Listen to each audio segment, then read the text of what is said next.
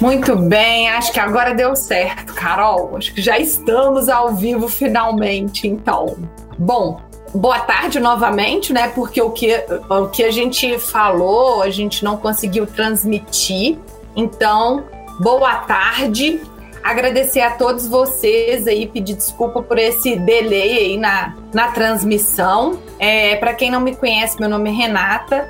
Eu sou VP de Pessoas da Sucesso Minas e eu gostaria de agradecer, então, a presença de vocês, o apoio institucional da Google, da QI Network, da Mediaria.com e os patrocinadores da Inforuso, na nossa cota Diamond, Banco Mercantil do Brasil e Domo Inovação, Gold, a Topos, Cota Silver, Logicali, Cisco, nossa Media Partners, a 98 FM, a nossa plataforma oficial, a For Events, e o apoio da i Dell, Micros, Microcity, Montreal, SGA Microsoft, Santo Digital, Cellbelt, Epson, CDL BH, BH Criptos e o apoio promocional da Xtec, ABRHMG, Coachar Recursos Humanos, Grupo Partners, Gênesis e a Contec.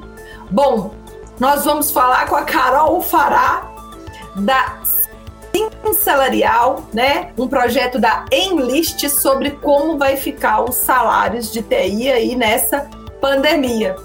Vocês podem fazer a interação pela aba de perguntas aí no canto direito do vídeo. E bora lá, boa sessão a todos, que nós já perdemos muito tempo. Vamos lá, Carol! Tudo bom, Renata? Muito obrigada, obrigada pelo convite. Boa tarde, pessoal, tudo bem? É, bom, como a Renata falou, né, eu vou contar um pouquinho da minha história e falar um pouquinho sobre essa área de remuneração dos profissionais de TI.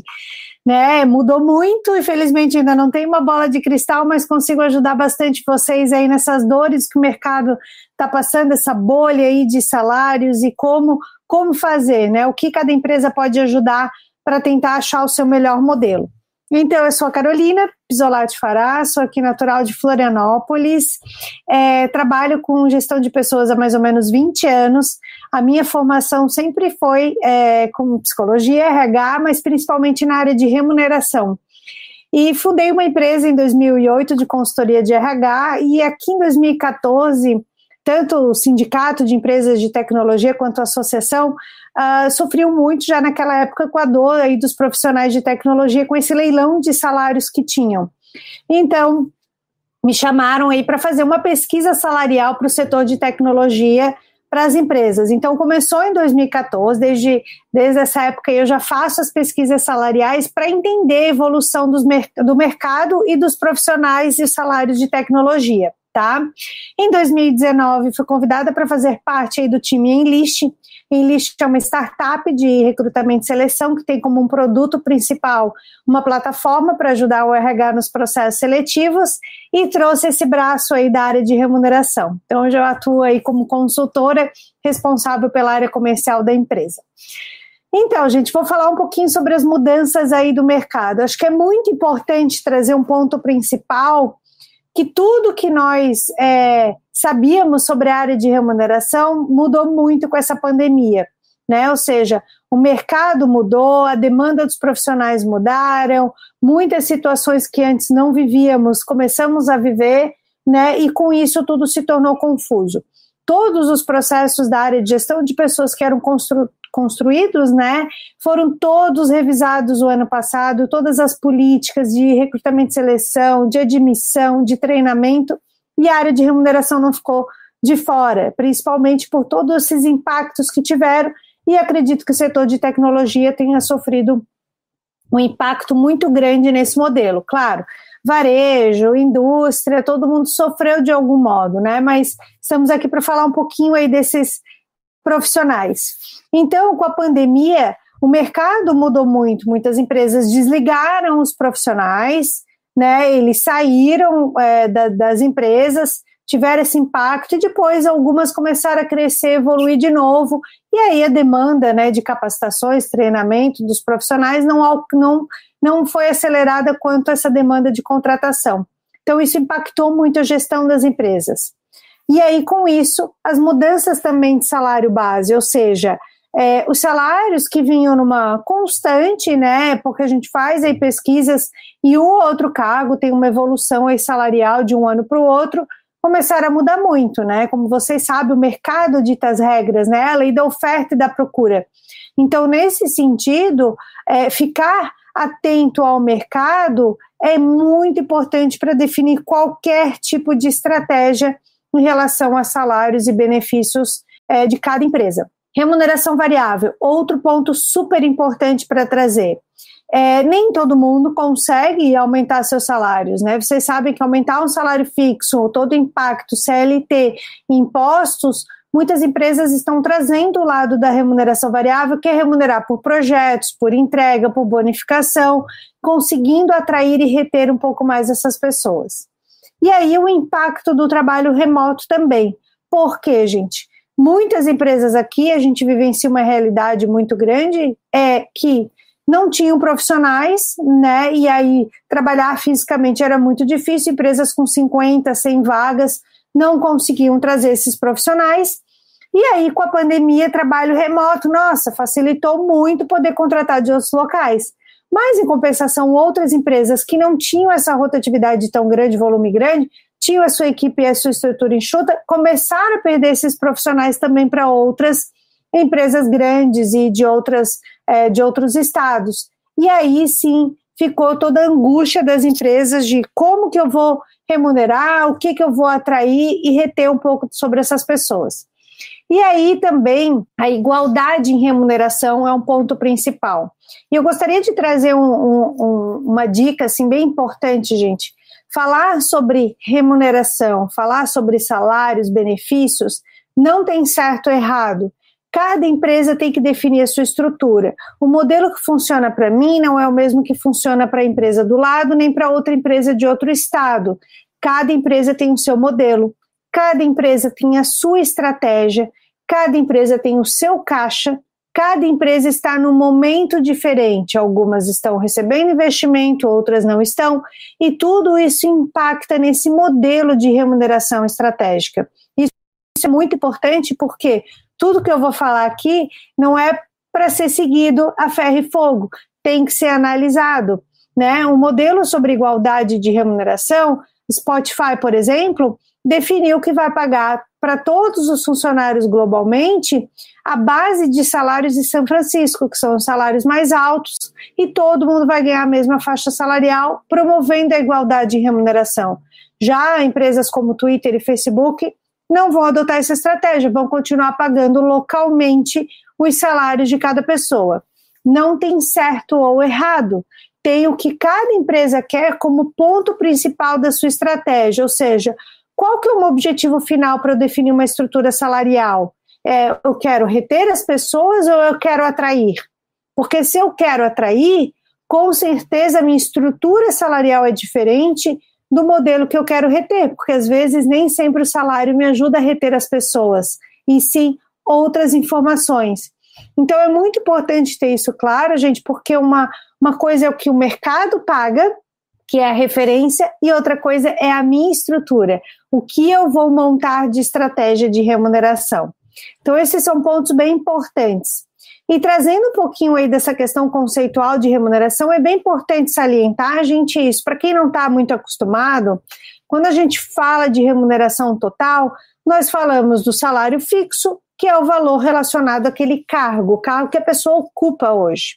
Quando falamos incentivo a curto prazo, nós temos metas, bônus, comissionamentos, que são incentivos a curto prazo, que são remunerações variáveis que ajudam a reter um pouco mais esses profissionais. Já a longo prazo, nós podemos trazer modelos de stock options, de PPL, PPLR, participação lucros, resultados, que vão reter as pessoas aí mais de um ano, dois, três, fazendo com que elas fiquem na empresa. Nós temos os benefícios também que complementam mas também temos o intangível, que é toda a cultura e o clima da empresa. Isso tudo também tem que estar relacionado a um componente de remuneração, porque não é só o salário que atrai ou retém esses profissionais. Então a gente, eu escuto muito no dia a dia, como a gente monta muito plano de cargos salários, estamos fazendo sempre as faixas salariais de acordo com o mercado, a gente escuta muito, ah, Carol, mas eu tentei chamar aquele candidato e ele está vindo com uma pretensão salarial muito alta. Ah, essa estrutura salarial não serve. A estrutura é para o cargo. Quanto vale esse cargo? E não é a pessoa, né? Dei um, um exemplo ainda que saiu na TV aqui, que um candidato falou para uma empresa de tecnologia que, olha, eu aceito essa proposta a partir de 24 mil, menos de 24 mil para um salário de desenvolvedor, não aceito. E aí, a gente vai conseguir pagar esse valor? Será que o candidato está feliz onde ele está e pensou assim, poxa, estou feliz, vou jogar um salário alto, vai que a empresa paga, o que, que eu tenho a perder? Né? Então, eu tenho visto isso uma prática aí muito grande. É, será que a empresa está no momento que ela está desesperadamente precisando daquela pessoa, ou não, não, peraí, não é para tanto, porque eu posso contratar, impactar financeiramente o meu caixa, vai me resolver, mas depois a longo prazo não vai. Então a gente tem que entender todo esse contexto antes de tomar uma decisão ou de mudar toda uma estrutura salarial com base em uma pessoa, ou em um cargo, ou em uma demanda específica a estratégia salarial de remuneração ela tem que ser muito bem pensada no posicionamento da empresa. Né? Então, isso tudo impacta muito quando a gente fala de fatores de remuneração. E como será esse futuro né, da, da remuneração desses profissionais?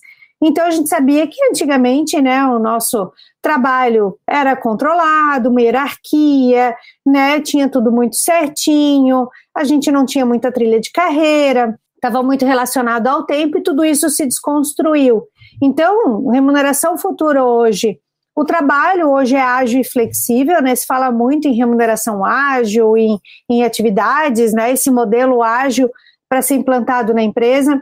As trilhas de carreira hoje são muito mais habilidades e como cada um vai se posicionar e construir a sua carreira. Se fala muito aí de long life learning, como cada um tem a sua aprendizagem contínua. E a força de trabalho hoje são novos talentos, sabendo que o local hoje é flexível e é disperso, ou seja, né, como que eu vou montar essa política? Eu quero ter profissionais no mundo todo, eu quero ter profissionais em todos os estados, eu tenho que montar uma política coerente. Isso vai ficar ou é esporádico, né? Eu vi que muitas empresas, quando veio o home office, antes era um benefício, né? Todos os anos na nossa pesquisa, o home office ele era considerado um benefício, ele estava lá na lista de benefícios que a empresa oferece. O ano passado a gente já mudou toda essa pesquisa, pensando que agora ele não foi um benefício, ele foi, na verdade, todo mundo, boa, boa parte das empresas, e principalmente o setor de tecnologia, foi obrigado né, a colocar todos os seus funcionários home office. Foram levantados muitos questionamentos de ajuda de custo, se pode, se não pode, se deve, se não deve, mudanças de benefícios, o que, que aconteceu com tudo isso como ficar as políticas, ou seja, era um contrato de teletrabalho ou é só home office que a pessoa escolhe se ela quer ou não quer. Tudo isso tem um impacto muito grande e que define também essa estratégia de remuneração, porque a gente não pode botar todo mundo no mesmo bolo e fazer igual para todo mundo também, né? A empresa tem que ter uma estratégia muito bem definida.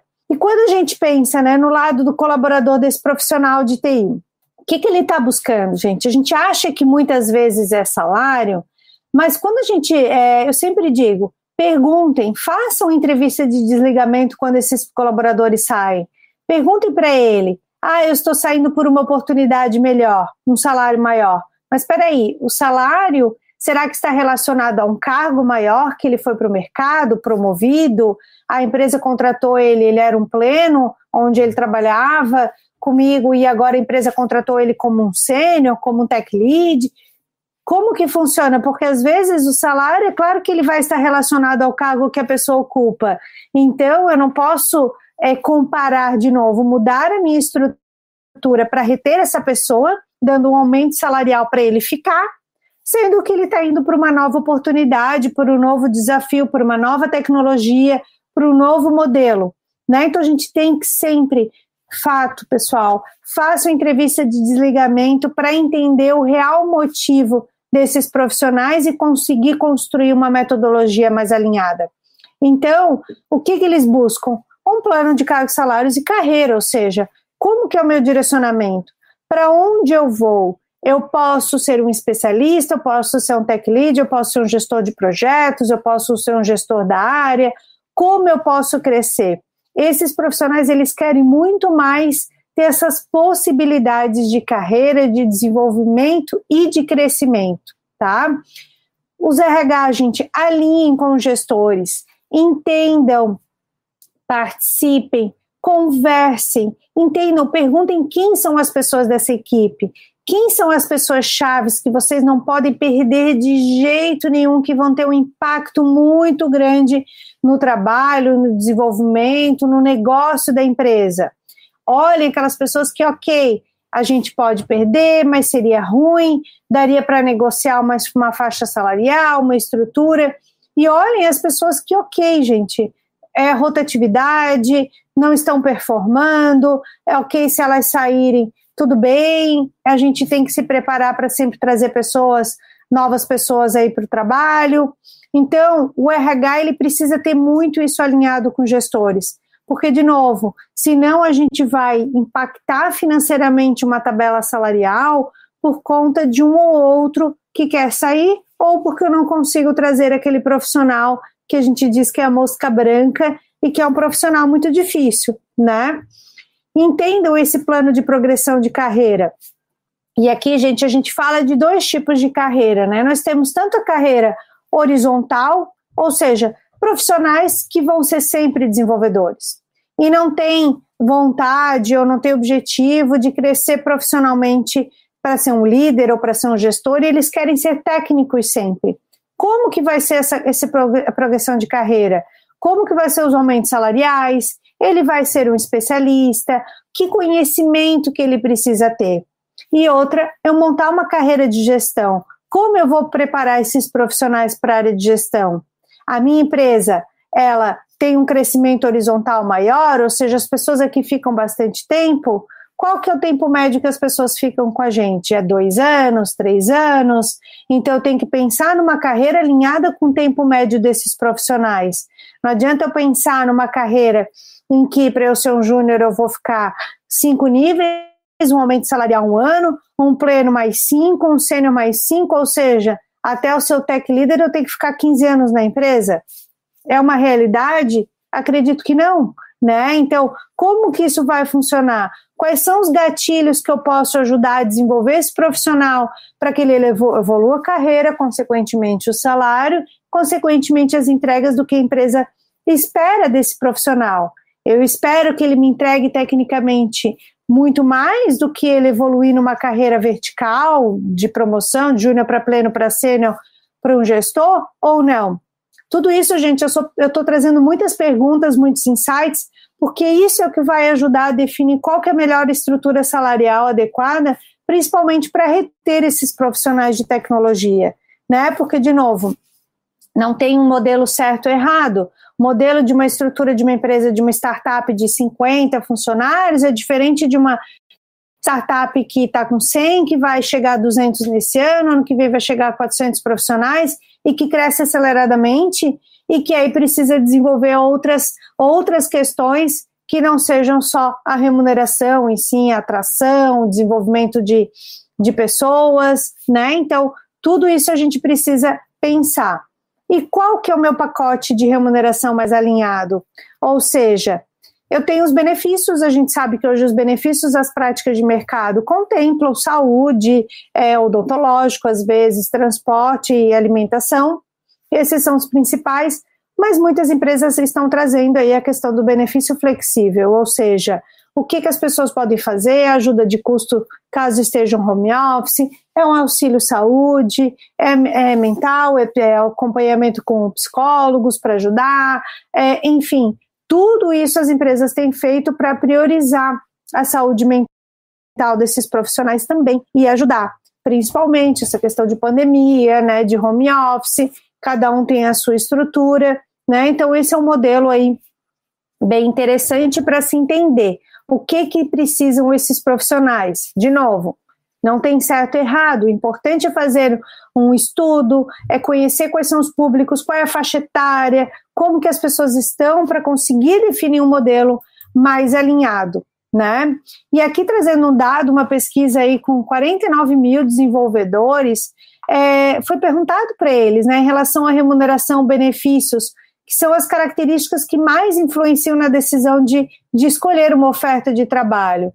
E, no geral, né, idioma e tecnologia que o desenvolvedor trabalha era mais importante, né, além do ambiente e cultura da empresa. E o fator menos importante acabou sendo o desempenho financeiro da organização né, e a diversidade. Ou seja, nós achamos que muito é o salário que impacta, mas não. Alguns estudos mostram aí ó, que são linguagens, tecnologias, a cultura da empresa, a flexibilidade de agendas, oportunidades profissionais de desenvolvimento, né, o trabalho aí remoto.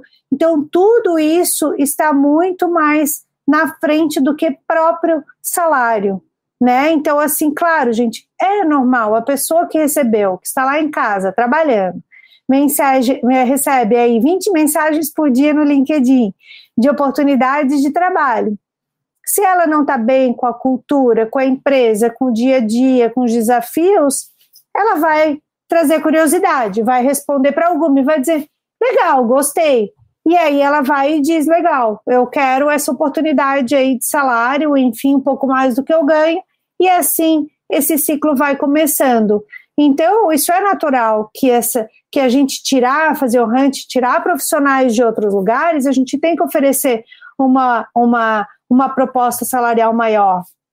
Nós falamos aí de candidatos ativos e passivos. Os ativos estão procurando oportunidades de trabalho, saindo. Aqueles passivos, o que, que vai fazer com que eles saiam da, da empresa? Então, por isso, perguntem para as pessoas que estão saindo: por que, que vocês estão saindo da nossa empresa? E aí tentem desenvolver estratégias de mudanças que vão ajudar na retenção desses profissionais. Né? E aí, gente, as empresas tech, elas precisam de modelo de remuneração tech, ou seja, flexibilizado, adaptado ao mundo que a gente está, ou seja, as mudanças têm que ser constantes. O modelo de remuneração é um ciclo anualmente ou a cada seis meses tem que rever, rever responsabilidades dos cargos, das atividades, pesquisas de mercado. E, de novo, gente, não confiem em informações salariais de candidatos, confiem em pesquisas de salário que são com dados estatísticos que mostram a realidade de mercado do que o que um colega, outra pessoa está dizendo que ganhou. Cuidem com os bentes informais porque não é sempre a realidade de todo mundo. Para a gente montar uma estrutura alinhada, a gente tem que ter uma referência confiável em dados, né? Então tudo isso é o que vai ajudar a montar uma estrutura e não porque ah não porque eu liguei lá para minha amiga, o salário lá da, da empresa dela tá x, né? Mas espera aí, é uma empresa que cresceu, uma empresa que recebeu investimento, a minha não, é outra realidade. A gente tem que comparar. A mesma coisa quando eu comparo meus salários, eu sou uma startup que tem 50, 70 funcionários e quero comprar, comparar aí com empresas globais que têm mil, dois mil funcionários. Ah, estou perdendo? Estou. Mas ok, é um ou outro agora. Me comparar estrategicamente com empresas nesse posicionamento, adoraria. Mas espera aí, e eu vou conseguir pagar o que essas empresas também pagam? Não, eu não tenho caixa. Então, eu tenho que me comparar com a minha realidade. Isso é muito importante, gente, porque eu trouxe isso lá na estratégia no começo. Quando realizamos pesquisas salariais, nessas né, pesquisas que eu comentei que são confiáveis, essa última pesquisa agora da edição de 2021, nós estamos com 230 empresas de tecnologia, são referências de dado de mercado, confiáveis, estatísticas, são uma referência de salário. Então, como que funciona esse processo? As empresas elas participam, elas entendem como elas estão posicionadas no mercado, definem uma estratégia, ou seja, eu quero me comparar com empresas só de BH, quero me comparar com empresas de médio porte por faturamento. Não, eu vou adotar uma política nacional, porque eu tenho funcionários no Brasil todo. Então, eu vou olhar os dados estratégicos de forma nacional, ou seja, todo esse pool de empresas aí. Isso é uma referência. Entendendo como é o posicionamento da empresa, se eu estou pagando abaixo do mercado, da média de mercado, dentro da média, mediana do mercado, ou acima, eu vou definir, ok, qual que é o meu posicionamento? Eu quero continuar pagando na mediana de mercado, eu quero ser mais agressivo e pagar mais do que o mercado ou não? E aí, a partir daí é que se monta uma tabela salarial alinhada com essa estratégia. Tabela salarial, ela não é uma construção aleatória que se diz que esse salário deve ser X, o outro Y e deu. Ela tem que ter uma estratégia, uma definição. Por quê? Porque eu posso definir que meus cargos da minha área fim, os cargos que eu estou perdendo, as pessoas que eu não posso perder, eu vou pagar um terceiro quartil lá mais agressivo. Mas e aí? E os salários da rotatividade, atendimento, suporte? Ah, já tem rotatividade, eu posso pagar ali abaixo da mediana porque não tem problema. Então a empresa tem que definir qual que é o impacto desses cargos, dessa área e montar uma estrutura salarial alinhada com esse posicionamento. É assim que a gente define, é assim que a gente vai entender como vai ser a evolução desses salários desses profissionais. Hoje, com certeza, os salários, né? A pesquisa ainda está rolando, então ainda não tenho total comparativo do ano passado em relação a esse ano, mas já sei que sim, tem um impacto financeiro grande, mas onde as empresas vão parar, parar né? Se, se todo, é, toda vez que eu tirar um profissional eu vou aumentar 10, 20, 30%, né? O quanto isso vai impactar financeiramente. Então, esse é um ponto que a gente tem que é, pensar.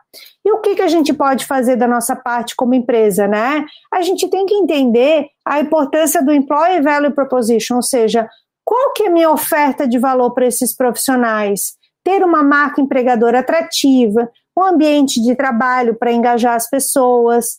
Tudo isso é muito importante para que eu não traga só a visão de salário. Eu tenho o salário, gente, ele supra uma necessidade momentânea. Mas se eu gostar da proposta de valor da empresa, formato de trabalho, do desafio, do modelo, eu vou ficar na empresa. Então é mais difícil as pessoas saírem, né? E aí a gente tem que entender sempre o mercado. Lei da oferta e da procura dita regra no mercado. Ou seja, quando eu tenho pouca mão de obra aí qualificada e muita procura, é claro que os salários vão aumentar porque eu não tenho profissionais disponíveis, então eu tenho que tirar. Para eu tirar, eu vou ter que aumentar. É um ciclo, gente, que isso vai acontecer ainda por um bom tempo, né? E, poxa, Carol, o que, que a gente tem que fazer? A gente tem que pensar mais estrategicamente. Ou seja, a gente não tem tempo para desenvolver. Então a gente hoje compra, né, os profissionais, ou seja, eu vou lá pescar e vou aumentar, e vou aumentar. Mas se todo mundo adotar essa mesma estratégia de pagar acima do mercado, né, a gente vai preferir contratar pessoas internamente. Esse ciclo não vai acabar. Então, o que era acima do mercado não vai mais se tornar competitivo, vai ser a nova mediana dos salários, salários agressivos do ano passado. Então, cada empresa tem que definir a sua estratégia, cada empresa tem que entender essa pessoa, esse cargo, ele vai impactar diretamente no meu negócio? Sim. Ele vale a pena, sim, eu rever ou pagar mais ou não? Sim. Mas e todo o resto, gente? E todos os outros cargos e toda essa estrutura? O quanto isso vai impactar se eu fizer esse mesmo movimento com a empresa inteira?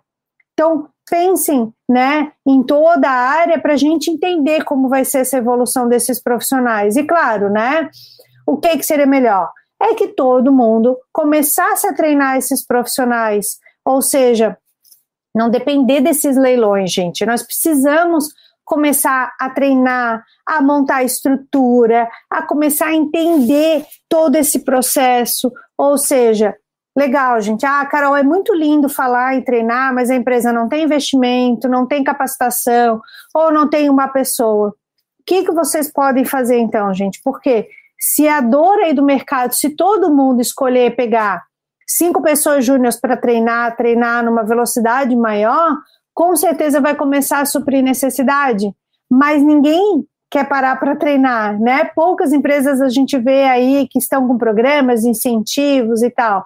Muitas estão só tirando, tirando, tirando. Mas se todo mundo aí desse universo de tecnologia parar para treinar 5, 10 pessoas, vai começar daqui a pouco a diminuir um pouco esse, esse leilão, ou seja, eu vou buscar assim profissionais que são sêniores no mercado, em que eu preciso de uma mão de obra extremamente capacitada, específica, e aí eu consigo trazer, né? Então, toda essa evolução do mercado, gente, é, vai ter um impacto lá na frente. A gente está numa bolha enorme aí de questões salariais dos profissionais de tecnologia. Essa bolha vai estourar, né? Se já não estourou, mas vai demorar até todo mundo se reerguer.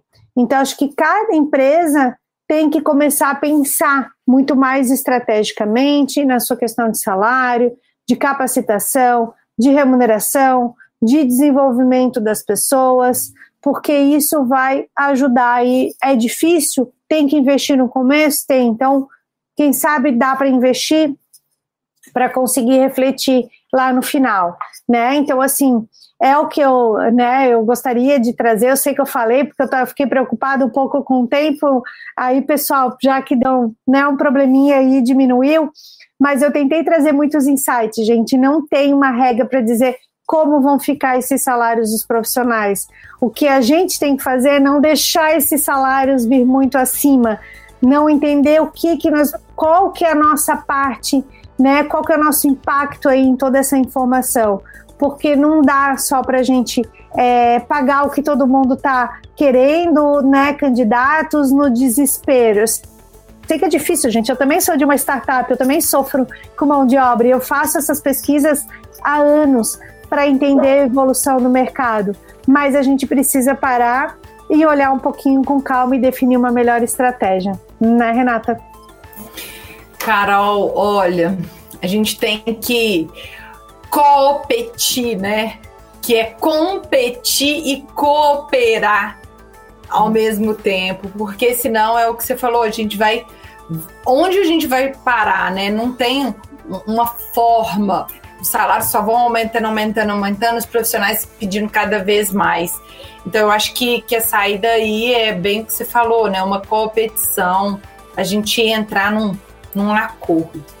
É. Olha, desculpe a você, né? Desculpe a todas as pessoas aqui envolvidas mas eu acho que deu para dar o recado, né? Você falou muito bem. Então, te agradeço mais uma vez, tá? Agradeço também aos nossos patrocinadores e a nossa próxima. Nossa próxima palestra é daqui a três minutinhos, então podem dar uma rodada aí nos estandes e daqui a pouco a gente está aqui. Carol, muito obrigada. Obrigada também, Renata. Tchauzinho, Tchau, pessoal, obrigada. obrigada. Tchau, pessoal.